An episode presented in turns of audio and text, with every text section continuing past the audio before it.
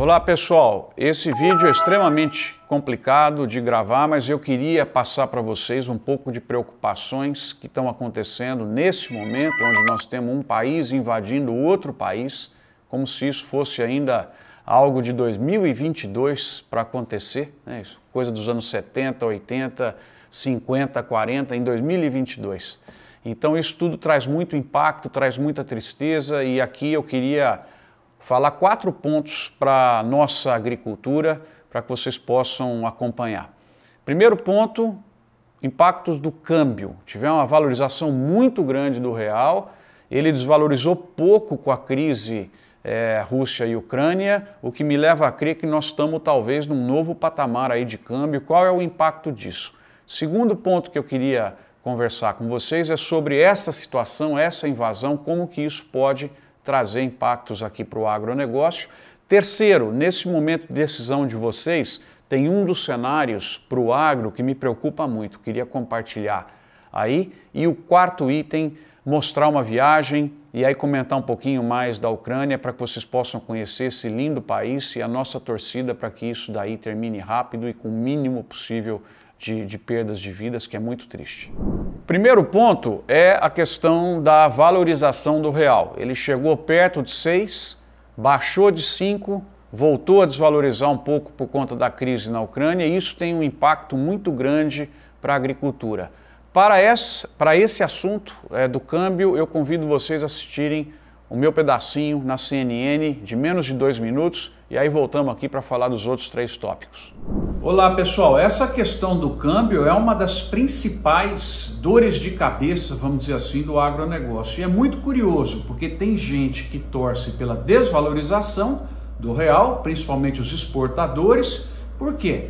Imagina, o produto é cotado em dólar, a soja, a carne bovina, né, o milho. Então você tem um mil dólares por uma quantidade de produto, se o câmbio está 5,80, você recebe 5.800 reais. Se ele vem para 5, para 4,90, você vai receber 4.900 reais de algo que você já fez o investimento. E, por outro lado, quem importa produtos quer um real mais forte, porque ele precisa de menos reais para pagar aquele produto e tem mais espaço no mercado interno. Olha que divertido, para quem trabalha no mercado de ovos, de frango, leite para o mercado interno, ele quer o real mais forte porque ele paga mais barato os insumos que ele precisa para fazer as. Então é uma análise sempre muito sofisticada.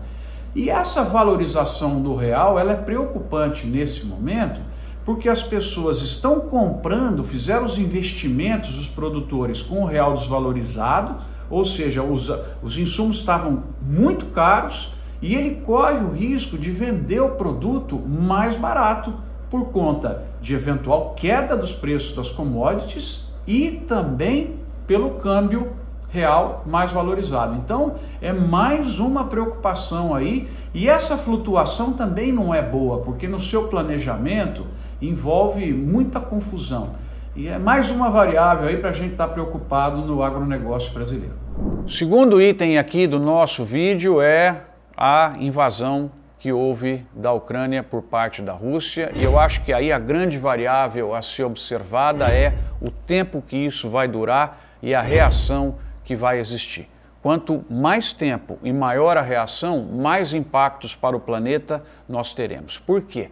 Porque a Rússia e a Ucrânia principalmente a Rússia, são importantes fornecedores de energia e, no caso da Ucrânia, trigo, milho e outros alimentos. A Rússia também. Então, afeta muito o Brasil, porque é o fornecimento mundial de energia, fornecimento mundial de alimentos. E nesse aspecto, o que, que a gente tem? Quanto mais tempo demorar essa crise, é, interrupção de transporte, aumento de é, preço de fertilizantes pelo não fornecimento, aumento do preço das commodities que a gente observou aí por conta também de bloqueio de navios e outras coisas, pior vai ser para a sociedade porque volta a inflação e volta um monte de preocupações. Para o Brasil, até num primeiro momento, nós temos que analisar a questão de que houve aumento do preço das commodities eles são concorrentes do Brasil na questão das commodities e possíveis embargos dos Estados Unidos em relação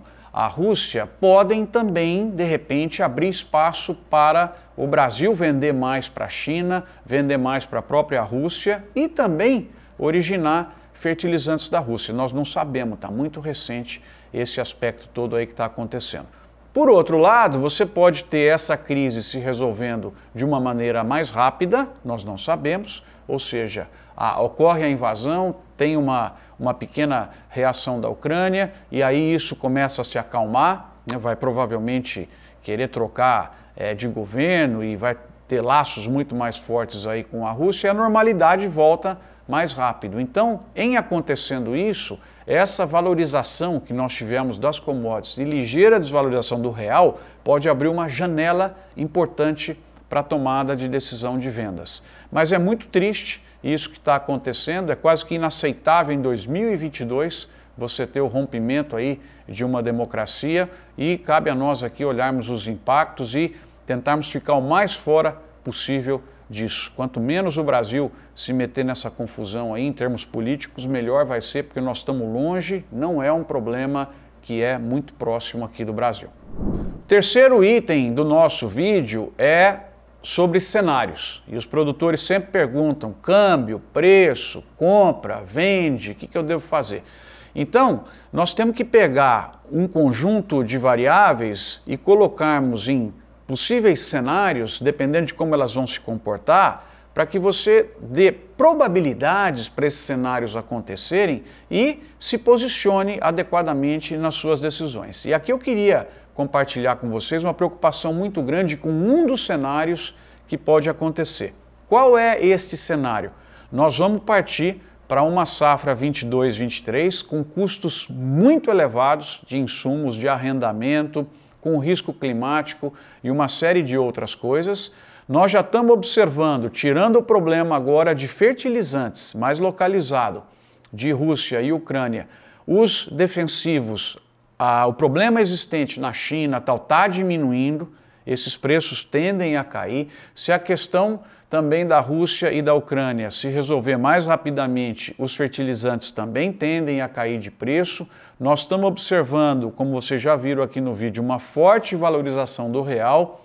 E se nós tivermos uma super safra nessa segunda safra que o Brasil está plantando, e principalmente nos americanos, se eles não tiverem nenhum estresse climático, com toda, todo o estímulo de produção que eles vão ter por conta desses preços recordes aí de algodão, de milho, de soja, principalmente. A gente corre o risco de ter uma queda sensível no preço das commodities, mesmo elas estando com estoques um pouco mais baixos. Então, para esse cenário, eu queria que vocês tomassem muito cuidado, ele tem chances de acontecer, e aí você vai ter um custo de produção extremamente elevado e um preço mais baixo. Pensa bem nisso para tentar travar, olhar relações de troca e se prevenir para esse que seria o pior cenário para a agricultura brasileira. Uma super oferta de grãos a partir do segundo semestre, os investimentos da safra já vão ter sido feitos e no momento da colheita os preços estarem mais baixos. Isso é um pouquinho o ponto que eu queria comentar com vocês aqui, terceiro item do nosso vídeo desse final de semana.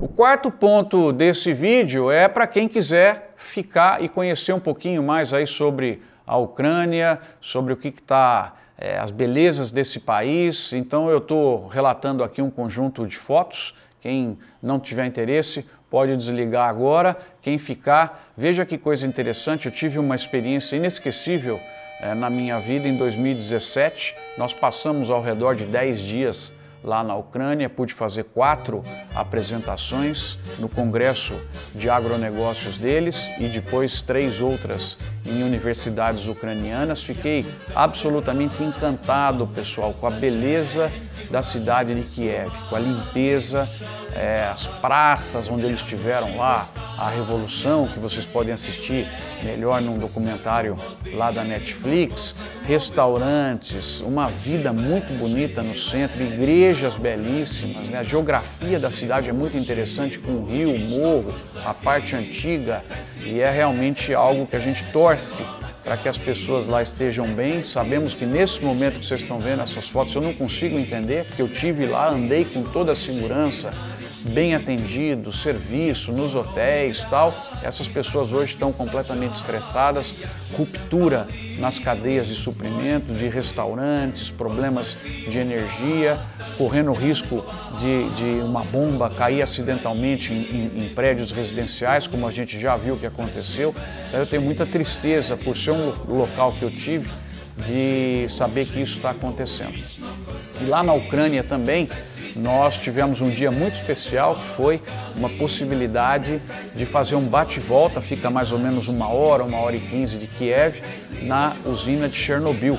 Ela foi muito marcante para a nossa geração, porque a gente estava naquele momento no colegial, né, estudando física, estudando tudo e teve a explosão, né, o desastre, que também tem uma série fantástica para vocês assistirem sobre Chernobyl, acho que é na HBO, vale a pena, são só seis episódios e é, tivemos a chance de visitar a usina. Foi algo extremamente emocionante porque você tem toda aquela lembrança.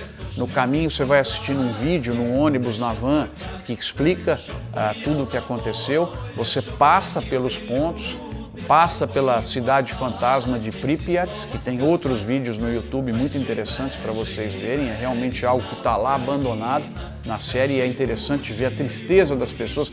E hoje, outra vez, né, a Ucrânia passando por um êxodo. Tiveram que fazer o êxodo lá por conta do desastre nuclear e hoje o êxodo por conta aí da invasão.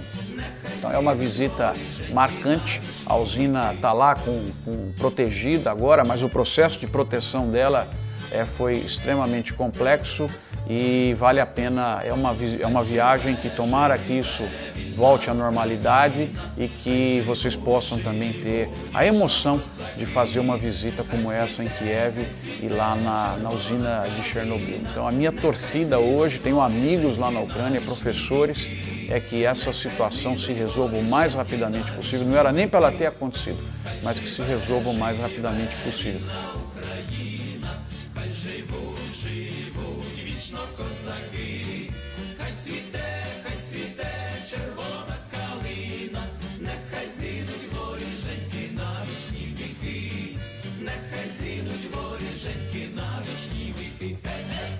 E assim eu termino esse vídeo convidando vocês para assistirem um clipe.